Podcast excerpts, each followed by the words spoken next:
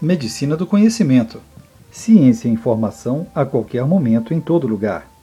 Chegando aí, mais um podcast do Anestesiador. O podcast de hoje vai falar sobre literatura.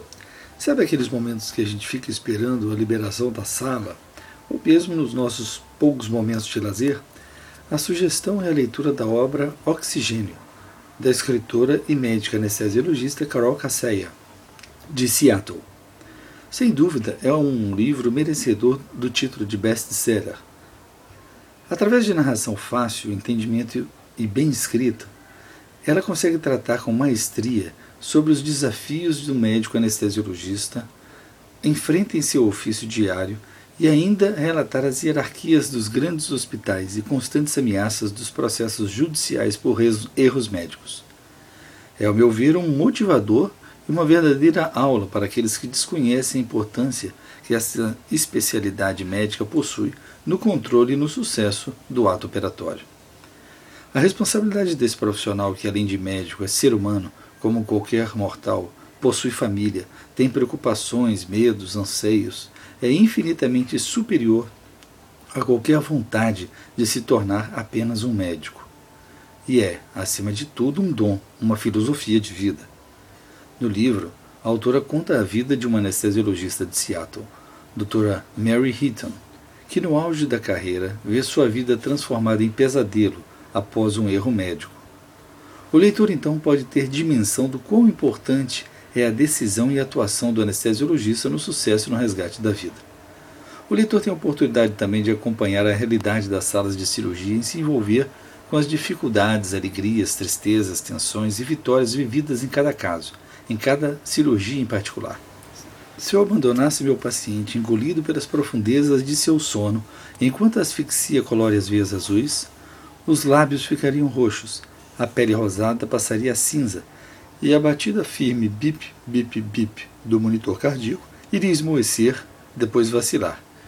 Como uma ruína arqueológica, o cérebro morreria em camadas, personalidade, memória e movimentos, entrando em colapso como tijolos de uma construção antiga, até a pulsação da respiração e do sangue pelo tronco cerebral se romperem, escreve a autora. Doutora Maria Hitton vive a triste experiência de presenciar a morte de uma criança de apenas 8 anos. Ela sai para almoçar e deixa por apenas 20 minutos decisivos a criança, Jolene, sob os cuidados de Dr. Brad, profissional recém-formado em residência médica. Após retornar, Brad parece aliviado e a tensão na sala começa.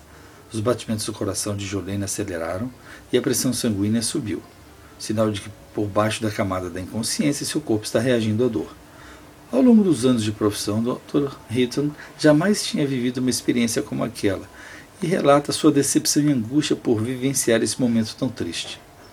Ela escreve: tenho que olhar novamente para ela, essa criança, ainda conectada a fios e monitores, o tubo respiratório ainda preso a seus lábios, os braços estendidos com as mãos para cima para acessar suas veias, deitada numa pose de súplica.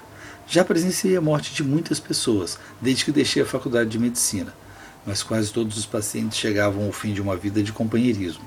O sentimento de incongruência ao ver a máscara da morte se apresentar sem rugas ou cabelo branco é total. O sentimento de ser a médica Mary Hitton e a mulher Mary Hitton neste momento se confundem.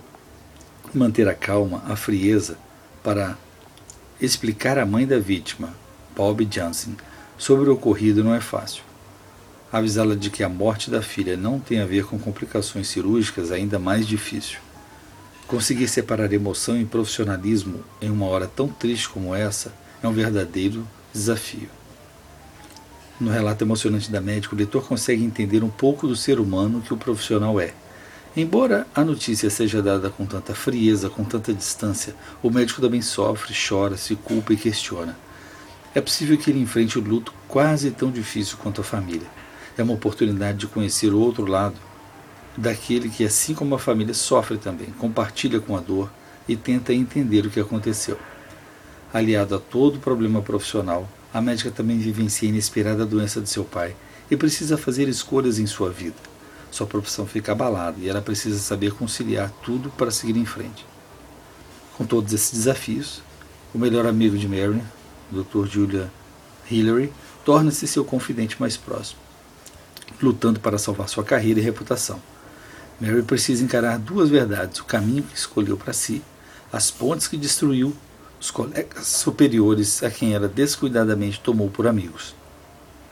Com sua vida cuidadosamente estruturada em, entrando em colapso, Mary confronta questões de amor, traição e laços familiares. Boa leitura. O livro foi gentilmente cedido pela editora Nossa Cultura para nossa leitura e análise.